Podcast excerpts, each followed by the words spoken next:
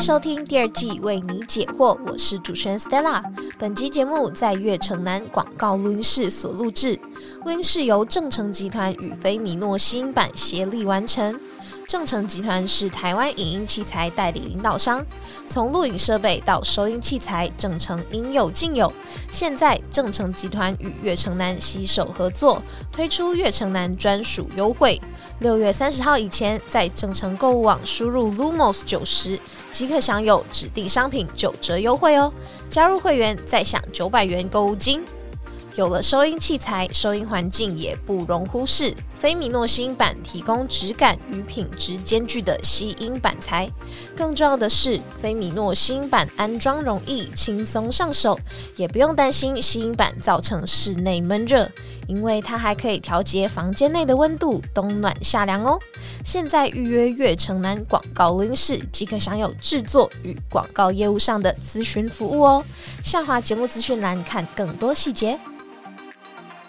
前段时间呢，在 IG 跟脸书都看到大家一直分享关于自己那些让你很意外的 point 这件事情，然后看到一些很惊奇啊，或者是日常生活不会聊到的点，就觉得哎，好像蛮有趣的哦。所以今天的节目呢，就要来跟大家聊聊那些你人生当中意想不到的时刻，不管是像是好笑的、啊、尴尬的、可怕的，还是惊心动魄的。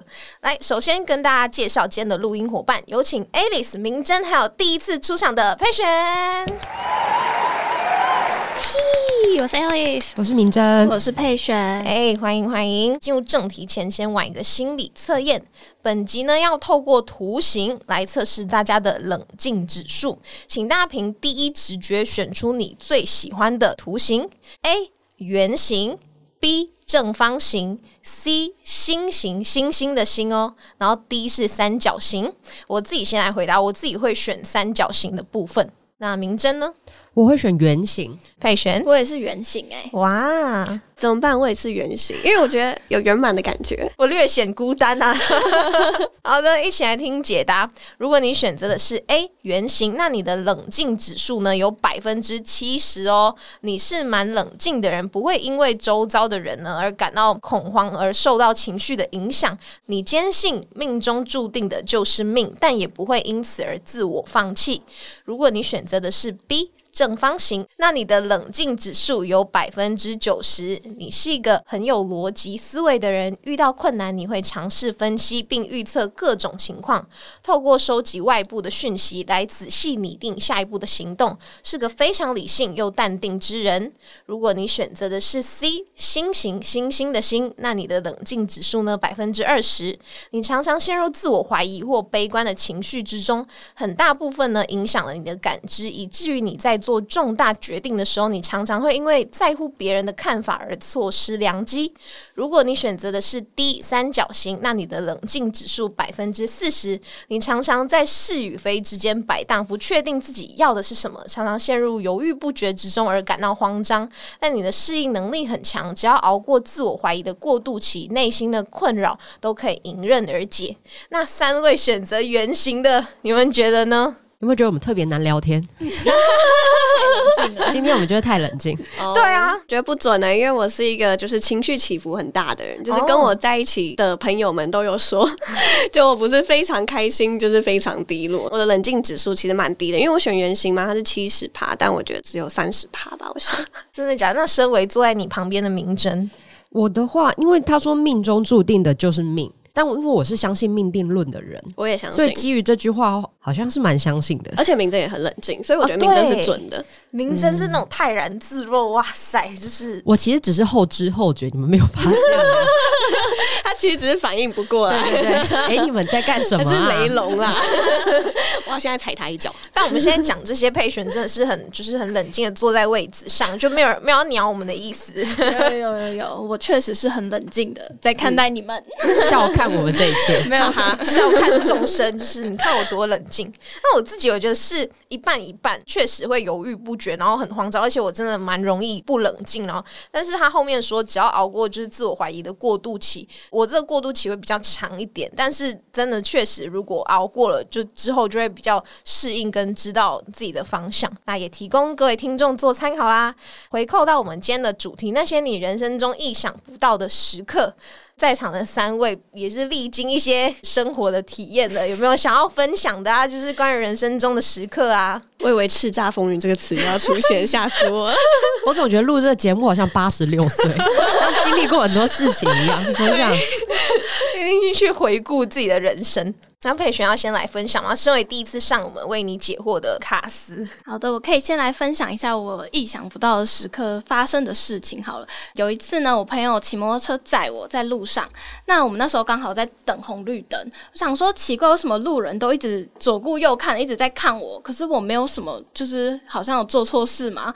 结果发现，哎。有一位骑士骑到我身边，然后拍着我的肩膀跟我说：“你头上有一只麻雀。”然后我吓得赶快抖动全身，我想要把它抖掉。路人那时候刚好绿灯了，所以我们那时候大家都要骑摩托车了。然后我就很紧张，想说怎么办？那只麻雀好像还在我头上，我就一直抖，一直抖抖。然后他就说：“啊，不然我们停旁边处理好了。”我们就停到旁边去，然后路人就帮我把那个麻雀从我的头发，因为那只麻雀还停在我的头发上面，他不想要掉。掉下去，他就对他脚脚勾的，他就帮我从头发上面把它抓下来，然后也救了麻雀一命，然后也救了我一命，好扯哦！所以你是自己骑车哦，我给人家载，然后那时候我们也没有什么聊天，我们就是很安静的在停红绿灯，就想说。奇怪，为什么大家都会看我们？我我也没做错事啊。然后还好，那那个骑士很贴心的来跟我说这件事情，不然我可能就会一路骑到就是到家了，发现哎，我怎么上面有一只麻雀？麻雀得逞，耶，主人 get，带一只鸟回家。但我真的有遇过，就我露营的时候，然后有猫咪真的偷偷的跑到我们的车子里面呢。它就是想要被带回家。那只猫超聪明的，因为前一天晚上我们煮了一只鱿鱼，我们就把洗好鱿鱼放在桌上，就两三分钟搞一搞。然后我回头过去，我说：“哎，叉叉叉，鱿鱼嘞？”他说：“我刚放那啊。”结果鱿鱼被猫咪拖到地上，然后猫咪就开始爬它，你知道吗？然后隔一天，那只猫咪就可能想说：“嗯，这家人吃得起 鱿鱼，大户人家。”对对对对。然后它就是偷偷的，就是跳到我朋友的车上，然后是我朋友发现它，然后赶快把它赶下去，要不然它真的很想跟我们回台北。太惊奇了吧！我自己分享一个好了，之前我是牙助嘛，在诊所，然后有一个病人他就来，他是八九十岁的老人呢，他是全口无牙的那一种哦，然后他就说他的假牙就是想要加牙之类的，然后通常这样子我们就要硬磨，然后送回去那个技工那边去做嘛，然后可能要一个礼拜时间才能请他回来，然后那时候就有一个新的攻读生，他是新人，然后他就跟诊跟院长的诊，那是院长的病人，反正院长就有交代他说一定要就是送回去之类的，因为他每次上班就是。很迷糊，眼睛无神，你不知道他在想什么。结果后来有一天，技师就来收模嘛，技师就说：“哎，这个没有假牙，这个只有模型，我是要做什么？”柜台的人员就去问院长，然后院长就说：“嗯，我叫那个工读生送出去啦，怎么会没有？”然后后来大家就非常的紧张，然后就。各种要打电话给那个工读生都找不到他人，那时候是晚上八点多了，接通了电话，然后那个工读生就是他说：“哦，我刚洗完澡，还很悠闲。”然后后来他就说：“哎，那个假牙他丢掉了。”就是丢进垃圾桶了，大家就想说，就是怎么会这样？怎么会发生这样的事情？而且就是那病人的家属还一直打电话来，就说：“嗯，你们假什么时候可以做好？因为我们那个就是老人家没有没办法吃饭呢，就是要那个假牙。”反正找不到嘛，翻垃圾桶各种翻，然后后来老板娘竟然带我，因为那时候我是负责流动，就是清理器械啊那些就消毒，所以比较有空，不是跟诊的人，带我跟那个就当事人，就是丢掉假牙的工读生，我们三个人一起去。那个垃圾焚化炉啊，吓死我！我以为是一起去跟那个老贝贝道 歉，不是，不是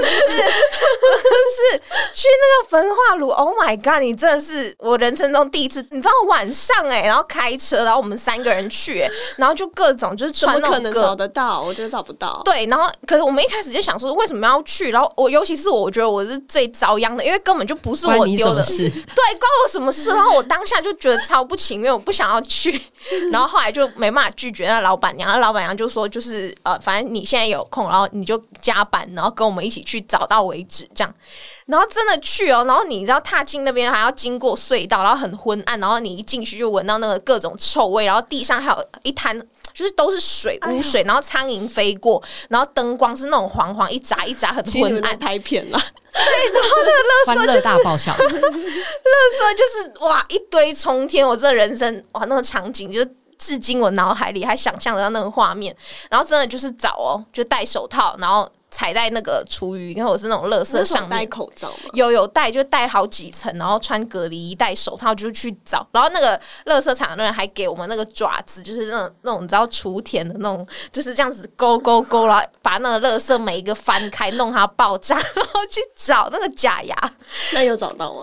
最后真的有找到，真的假的？可是重点是，哎，不哦费你们那么还有一个哎关键，老板娘硬要带我去，是因为那时候每天就诊所会倒垃圾嘛，然后那一袋垃圾是我跟另外一个工读生去倒的，所以我们知道它长怎样。就是虽然垃圾袋的袋子都长一样，但是因为我们很清楚记得说它上面就是有绑一个粉色的垃圾袋，然后再包那个台北市的蓝色垃圾袋，然后有三袋。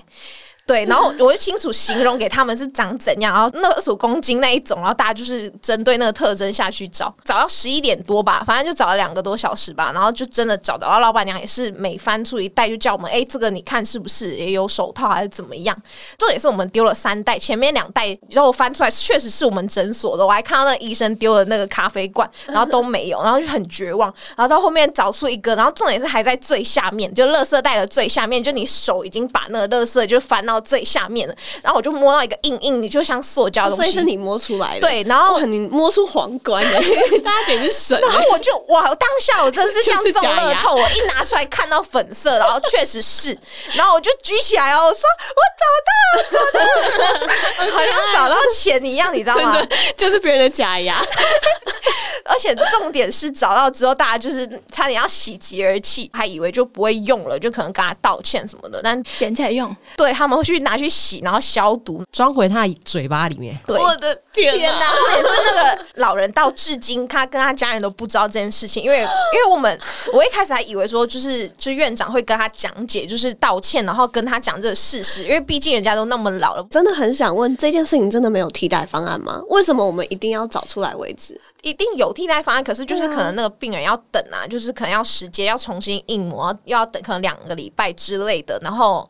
就是又一笔花费，然后那时候老板娘是说，哎、那工读生应该出不起这个钱，可能因为一副比如可能五万嘛，一副比如说上面五万，下面五万，全口的话就十万了重做，然后他就觉得，哎、那个工读可能付不起这个钱，也着急那个老人要用到，又没办法吃饭。后来跟每个医师，就后来整个诊所人都知道我们去过那焚化炉的事情，然后每个人都在那边笑，然后其他牙柱就一脸同情的看着我，然后还有一个牙柱就说：“哈，我是你的话，我当场就辞职哎、我不会跟他去哎、什么之类的。”在上一集有提到，没有一个工作是 你自己辞所以即便带你去焚化炉挖了全台北市的垃圾，你还是不辞职。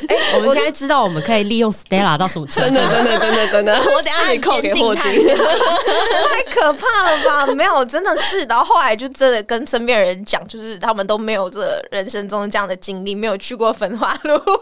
一，般人是不会有这种经历的。我想，我之前大学的时候都会跟朋友去吃麦当劳，然后我那时候也是很粗心，我那时候用的小钱包是一个 open 奖，就是红色跟白色跟黄色。对，它就是跟麦当劳的那个，你知道那托盘下面的纸一样的颜色，所以我呢吃完我就很开心的把我的钱包跟托盘一起这样，你知道麦当劳有那个翻盖的那个对，所以我就直接倒掉。我是很扯，我真的是走到捷运站我才发现，哎、我要逼逼了，我的卡呢？天哪！然后我就奔回去拿，然后那个店员很好，我不太幸运，是因为说刚好我跑回去的时候，垃圾车就已经走了。对，但是店员还是带着我去，因为里面不只是有有我信用卡，然后有我的健保卡，然后有我的学生证。那个店员还带我去他们的垃圾，他们有包好一包一包在储藏室，然后他还带我，而且不是我翻哦，是他翻，就是我在后面说，他说，哎、他就在那边翻垃圾，他说，哎、是这个吗？是这个吗？然后我在后面说，不是不是，可能是旁边那个。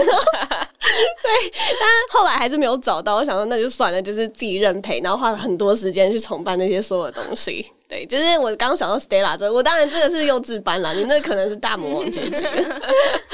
那明真呢？其实很好奇，你那么冷静的人，就是有没有人生中意想不到的时刻？我可以想到我小时候最意想不到的时刻，应该是很小很小的时候，过年我爸妈都会带我去庙里拜拜，然后在一个很大很大的庙前面，就是非常多人，我看到一张五百块朝着我飞过来，哇！然后我立马就抓住他了，然后我就转头要跟我妈说，很开心的妈妈五，然后我就看到一个大婶手刀的方式冲向我，然后就抽走我手上那五百块哈，那应该是他掉的，我猜。哦但他一秒钟就消失了，所以我即便连我妈都还没有叫到，我妈甚至没有看到那五百块钱就被抽走了。所以大神是真人还是是真人啊，是真人，不然你是是真人啊。你刚刚说一秒过年的消失了，他就这样冲过去，他从我旁边就冲过去，哦就他抓着我手上的钱之后，他就冲走了。哎、那确实蛮扯的。就是我印象最深刻的事情。然后长大之后，应该就是最恐怖的状况，就是我的主持人没有出现。啊那时候我昂现场节目，就是嗯广播电台现场节目，所以一秒每一秒都很大。然后我那个时候是值中午的现场，但我的主持人就是迟迟到像五十八分、五十九分都没有出现，哦，但他就压线他没有压线，他没有出现。哦，我那个时候就是五十八分的时候冲到楼下电台，然后跪求一个刚下节目的主持人说：“拜托，你可不可以来当我的代班主持人？一个小时就好，我求求你。”然后我就拜托他上来帮我主持了呃前面半个小时的节目，然后我的主持人才出现。他睡过头，因为他前几天出差，然后就时差还没有很完整调过来，然后忘记设闹钟，这是我那个时候觉得最惊悚的事情。因为主持人有没有出现是企划制作人应该要负责的事情，那为什么你的主持人没有出现呢？怎么可以没有出现呢？哦，所以是你要负责的事情。我当然知道主持人前一天有出差，所以他刚回来，所以我照理来说我应该要提醒他，但我可能没有做到那么好提醒他的工作，所以这会变成是我的责任。我们过往在电台的时候，其实会被训练成你会在意每一秒钟都很大。所以，当你遇到问题跟状况的时候，其实你没有那么多时间可以惊慌，因为上一个节目可能在五十六分的时候结束，嗯，然后只有四分钟的广告，然后接下来有前面一小段的可能新闻或片头，然后你的节目就开始了，所以你中间可以处理你实际的那个问题的时间点，你可能只有两到三分钟。因为我的主持人本来就习惯压线出现的人，所以他就本来就很习惯在五十七分或五十八分的时候出现在电台的录音室，嗯，所以我已经习惯了。所以他五十八分没有出现的时候，我都还觉得嗯还行吧，一直到五十九分的时候才意识到说完蛋不对了，这样不对了。然后因为他又不接我电话，所以你只剩下可能剩下两分钟，因为你剩下你最后的五十九分跟你开头的一分钟，你可以想办法处理你接下来一个小时没有主持人的这个状况。所以你只有两分钟，你根本就不能惊慌，你惊慌十秒就过去了，你就剩下，对啊，你就剩下七十秒、八十秒，你要怎么解决这件事情？你要冲到楼下去找到一个人，跟他讲你的需求之后，还要他答不答应？他不答应上来对，你要再跑下一个。还好我们就要走一楼，这样 你赶快背着他，我背你快来不及了。哎、我那时候我有类似的状况，哎，广播课考试哦，而且那个老师他就每次只要你没来考试，就是你就零分，就不会给你任何机会的那种。然后那时候做一个短节目，然后我的来宾哦，原本我的来宾是要访问他，就关于武术，因为他很厉害武术什么之类的。然后我从一个礼拜前，然后呃三天前、两天前、一天前到当天是下午要考试，我早上都还有提醒他，他都还有回我说好好好，我会来，我会来。到考试的时候，就前半个小时吧，一直打给他。打了好几通，他都没有接，然后我想说完了，哎、要事先交给老师访纲什么的，老师是要评分的嘛，都给了，然后人一直打没没有接，然后我们那一组想说，差赛怎么办？考试零分完了，要重修被当之类的。然后后来这真的是到前二十分钟，他还是没接电话。然后后来找了一个我们的朋友，就是留台的的学生，然后就访刚也重新整个当场改。他一开始就不想，他说哈太突然了吧？你要访问我要回答什么？然后就各种惊慌。然后我们就说拜托，不然我们就零分了，老师不给我们机会。然后是求他，然后也是拉着他到录音室，硬硬拉他进来，然后访问就是顺利访完这样。然后后来虽然老师知道这件事情嘛，因为已经交了访纲，然后有被扣分，因为就是他说这是我的责任，毕竟来宾没有。就没有接电话，我们要提早 Plan B 之类的，对。但是后来的访问的结果还是顺利，老师还觉得哎，蛮、还蛮顺的，然后没有卡什么的。对啊，我突然想到这个，就已经忘记这件事情了，已经对他那个人不记恨了，不居然不接我电话，超奇怪。他后后来恨意他再起嘛，因为这个故事恨意在起。对恨意在起，然后他后来给我的理由是落晒，然后肚子痛我。觉得他在骗，没有肚子他说痛为什么不能接电没有？他说他落晒肚子痛，然后去睡了一觉，然后没想到睡过头了，然后打了他说电话放静音没有听到，落散应该睡不着吧？哦，黑旋突破不愧盲是点，你都冷痛到睡不着，你还给我睡。对啊，我就超气的啊、然后我就不想要原谅他不接他电话什么的。可是我觉得刚那些都是人为的，我刚突然想到一个非人为，我觉得真的很妙，是因为有一次我跟我朋友去三峡，然后我们就去吃一间意大利餐厅，然后就是我们点了一盘意大利面。然后那意大利面其实蛮好吃的，哎，这不是重点，但就是 哪一家哪一家？等一下告诉我。对对对对对，好，我等下告诉你。那就是他那个服务生端盘子到我们面前的时候，那盘意大利面就是硬生生的在他的手上破掉了。你能想象吗？那个盘子真的裂成一半，就是他说：“来，您的意大小烟花女小卷意大利面在这边哦。”然后就砰，然后他的盘子就破，而且重点是重点是破了就算了，然后那个服务生有多敬业，你知道吗？哇，那超烫哎，他还是死盯着，对他死盯着，然后我跟我朋友吓死了，我们赶快就是你知道我们两个人的方式很好笑，我们赶快一人一边把他拉撑着说：“没关系，你的手赶快下来。”然后结果，但就是他们后来有解释说，因为就是陶瓷。嘛，可能我不知道这样专不专业，但他们是说那个什么温度太高啊，然后孔缝热胀冷缩，所以它破掉了这样子，就重帮我们做一盘。然后之后我们离开的时候，然后那个服务生还送我们一块起司蛋糕。然后他原因是因为就是我们两个刚刚帮他接盘子，他觉得非常温暖，所以他说他说他没有遇过这样的客人，然后就是就是给我们一块蛋糕。但我才没有遇过像他那一种，就是太扯了，所有敬业，对，真的是跟 Stella 有得比，就是一个带去热色场，一个拿意大利面烫他，还是我去发他 offer，对，也可以啦。这种敬业的职员，我再去第二次就是勘察一下，你知道，还有你要态度，他的手有战力指数，不让铁砂掌，真的很扯。他说他也第一次遇到这件事情，他没有，就是后来收获一个美好的爱情吗？嗯，这一部分我们就先不谈了，留到下期是不是？单身？我跟你说是男性吗？奇怪，好了，是了，好了，因为其实像刚刚我们大家都分享，就是觉得人生中很意想不到，然后蛮荒唐的事件嘛。大家觉得就是经历了这些，就是人生中的事件啊，你们会觉得有对自己的呃性格就是有什么转变吗？或者是有从中就是改变你或学习到什么吗？像是比如说明真好了，大家就谈到你的第一印象，就是像刚刚大家都讲哇。超级冷静，就是很棒，处事不惊，跟你合作都就是超赞，很有安全感。但是冷静这个特质，就是像前面心理测验都就不是每个人都可以有的这个特质。那你觉得你是有经历过什么才变冷静吗？还是其实跟你觉得你的职业制作人有关呢？其实我应该要先问冷静的定义到底是什么，因为我其实情绪会来得很快。就是我会一把火就这样烧上来，艾丽默默的笑，没有没有烧到我，我只是我只是关火那个人。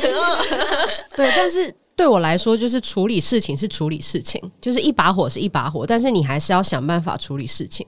就像我刚刚讲的，因为我能处理事情的时间很短。那之前不管是在电台，当然是跟。就是时间竞争嘛，就是分秒必争。然后在电视台的话，是因为你要面对的人很多，就是从制作人，然后从企划、导演、剪辑师、音效师，就是他每一个关卡都会有一个人。可是如果有一个关卡出错的话，哦，因为我那个时候是执行制作，就是最小的那个要做最多事的那个人，就你要把每一个环节都扣起来。可是，如果中间有一个人不爽，那他出了什么样的问题？他其实会影响到后面所有串联的环节，所以你就要想办法安抚那个人，或者是拜托他在时间上片。你还是会有一定的时间需求嘛？可能你要在你的节目播的前几个小时内，就要让你的骗子进入到片库，这样才可以到中控、主控去排播排成。所以，如果在那个时间点没有进去的话，那你的节目就是开天窗。那你执行，你身为执行制作，你是要负这个责任的，因为你是要想办法让你的骗子顺利进片场的那一个人。你如果中间有一个环节你不想要去处理，你不想要去面对这个人，那你后面全部就没办法，所以你那一集就会白做工，或是你那一集就不能顺利播。那执行制作很多都是按照集数收钱的，就是我们可能是一集多少钱，所以你有这一集正式播出，你才会拿到这一集的薪水。所以如果这一集没有办法正式播出的话，你这个礼拜就是白忙的。就是白做的，所以我觉得那个时候比较像是你一定要把你遇到的事情解决掉，嗯，不然你后面就会有更多更严重的问题出现，不只是被骂而已，你会完全影响你自己的生计问题。所以跟环境当然也有关系，跟做的事情，我不觉得我自己是一个冷静的人，我觉得不是，但只是面对事情的话，我还是想把事情处理完。工作上吧，比较像是这样子。那艾丽呢？就是你第一集的时候有讲到嘛，月城南是你除了实习以外第一份正式的工作，那就是你在职场上也非常的表达上很明确啊，工作效率高。这些呢，你你是跟你的呃人生经历有关吗？还是你家庭教育的关系？因为你之前当然有提到过哦，家庭的，比如说你爸爸或者是你家人怎么教你的这些？我从以前就蛮喜欢去冒险跟挑战自己，就是。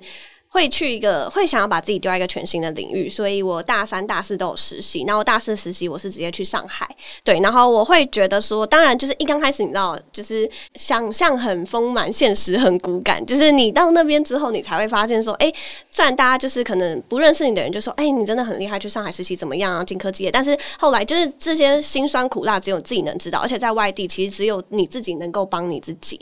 然后呃，家庭教育的话，因为小时候其实你有很多时候你就路边吃饭啊，或者餐厅吃饭的时候，就你会看到很多小朋友就大哭，然后妈妈就要拍拍他，然后就是带出去啊什么的。然后，但是我妈跟我说，我小时候从来没有哭过，我觉得很很扯。就是我小时候真的从来没有哭闹过，但我长大不知道为什么我那么爱哭。那就是小时候我爸会直接，就是我爸妈也是会疼我，但是他们会跟我说，哭不能解决问题，你跟爸爸说你要什么。我从小就是他们就直接说你要嘛你就直接讲，你不能用哭的，因为哭不能解决问题。他们也没有要理我哭，我也没有真的爱哭成那样。所以可能长大之后，我觉得就像刚明正说，就是今天你遇到一个事情，你就要善尽你身边的各种资源，管你是不是业务或者制作的角色，你就是跳脱啊。你就是如果你不跳脱，你没有办法解决你的事情。继上个月好了，有一件明正帮我一件很大的事情是说，有一个主持人，好，今天就我这边也不说，但就是会比较嗯，他的时间很紧，然后他比较忙一点点，所以即便是他帮我的口播稿，他可能有念错人家厂牌啊或什么的，